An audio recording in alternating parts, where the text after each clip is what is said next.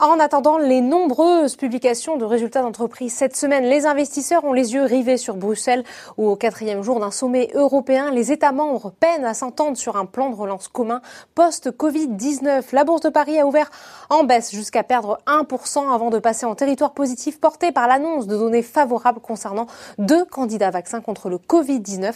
Le CAC 40 termine finalement la séance à plus 0,47% vers les 5093 points. Du côté des valeurs, le compartiment technologique et plébiscité avec Téléperformance qui bénéficie d'un relèvement de recommandation de Morgan Stanley qui passe à surpondérer. Le titre gagne 3,80% pardon, et termine en tête de l'indice. L'éditeur de logiciels Dassault Systèmes qui publiera ses résultats du premier semestre jeudi est également bien orienté avec une progression de 3,78%. A contrario, Accor termine lanterne rouge de l'indice à moins 2,64%. Le titre du groupe hôtelier est notamment pénalisé par un abaissement de son objectif objectif de cours de la part de Redburn.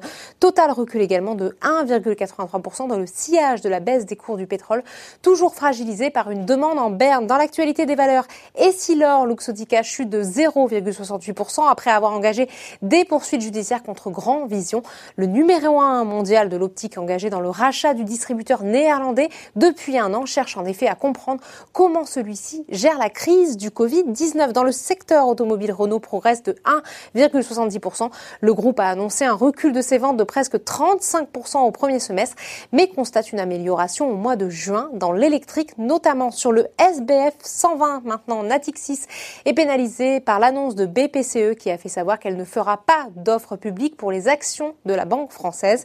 Le groupe de vin et spiritueux Rémi Cointreau, qui publiera demain matin avant bourse son chiffre d'affaires du premier trimestre, est également en repli. À l'inverse, Genfit poursuit sur sa lancée et enchaîne une nouvelle séance de hausse dans le secteur Sartorius Tedim Biotech est toujours portée par ces annonces de la semaine dernière. Le fournisseur de matériel pour le secteur biopharmaceutique a en effet relevé ses prévisions de résultats pour 2020 et vise désormais une croissance des ventes de 26 à 30 outre-Atlantique maintenant.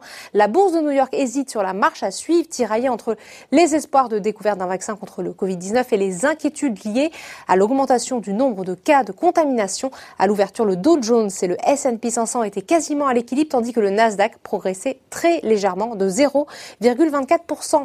Voilà, c'est tout pour ce soir. N'oubliez pas, toute l'actualité économique et financière est sur Boursorama.